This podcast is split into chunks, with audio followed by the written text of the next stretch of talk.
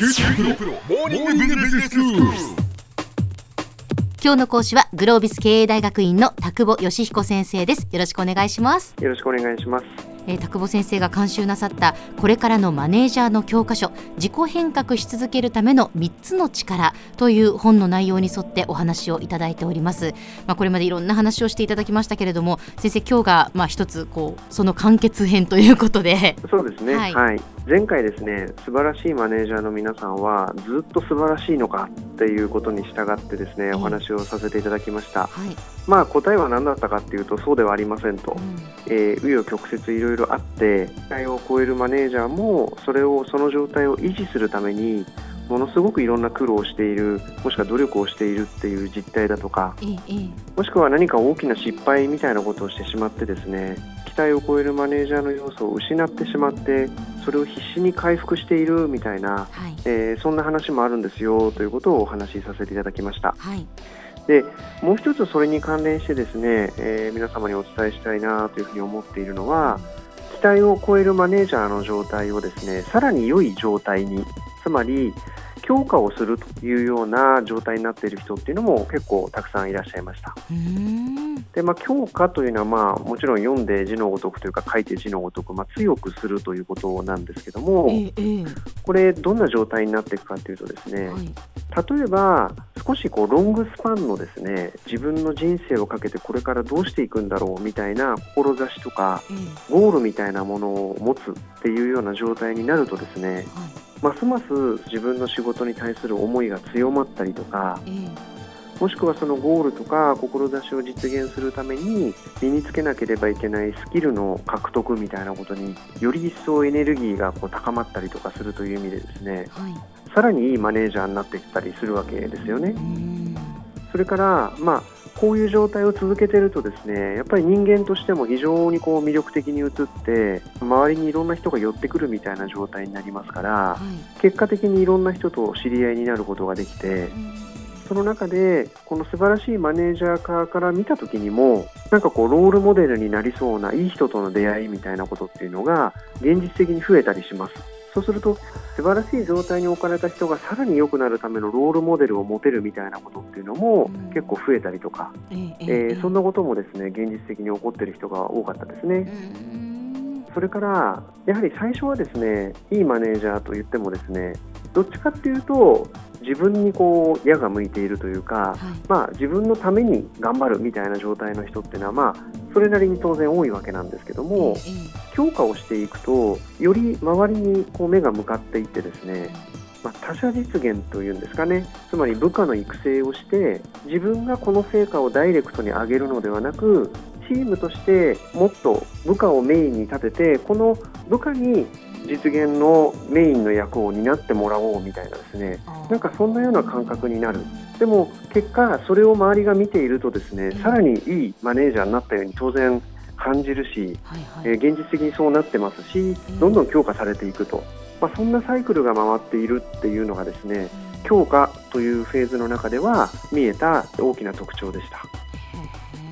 なので、まあ、皆さんもですね皆さんもっていうか私も含めてですけども経験がこう積まれていくにつれてですねはい。一番最初は自分の能力開発みたいなことにこう一生懸命だったものがええ。だんだんだんだん周りの部署にとかうん後輩にとかこう目線が向いてああなんかいいマネージャーにあの人なったよねみたいな感覚を持つことっていうのも少なからずあるんじゃないかなというふうに思いますがうん。いかがですかね？そうですね。もちろん最初はね己を磨くっていうことからだと思うんですけれども己をこう磨いて自分というのをこうしっかり認識してこう強めていくとだんだんだんだんそう考え方もその視野も広くなっていってやっぱりどんどんどんどん良くなっていくんですね。そうなんですよね。あのそんなのをあのこの本の中では評価というふうに呼びましたけども、はいややまとめるとですねええ紆余曲折あるというのは一つはいい状態になったものを維持するという話でした。はい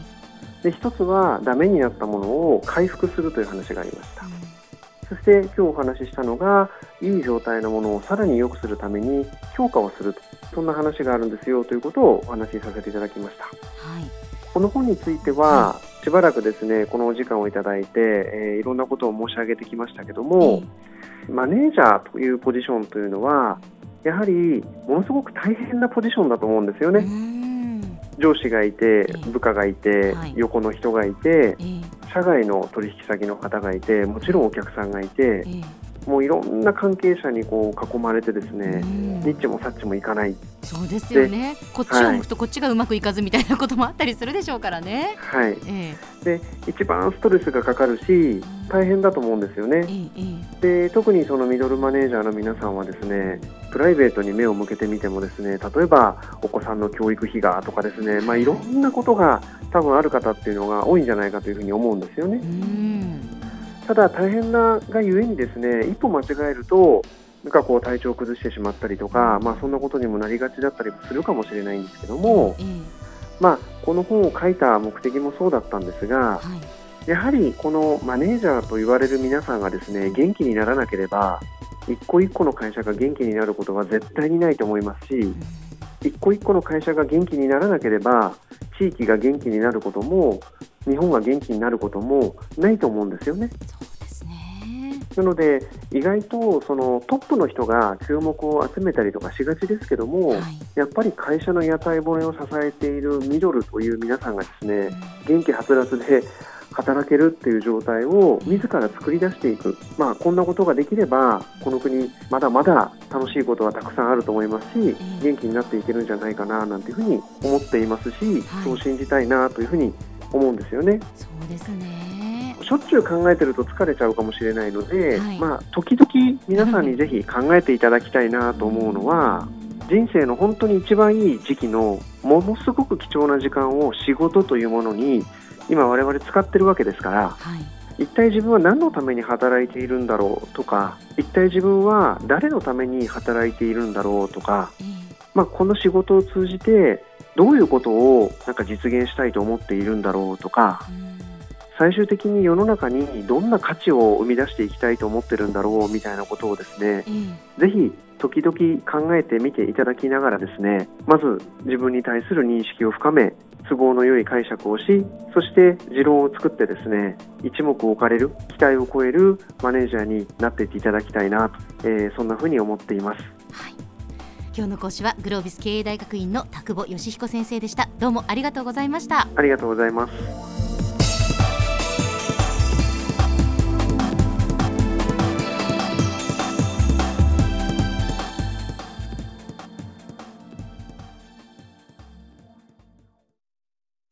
QTPro は通信ネットワーク、セキュリティ、クラウドなど QT ネットがお届けする ICT サービスです。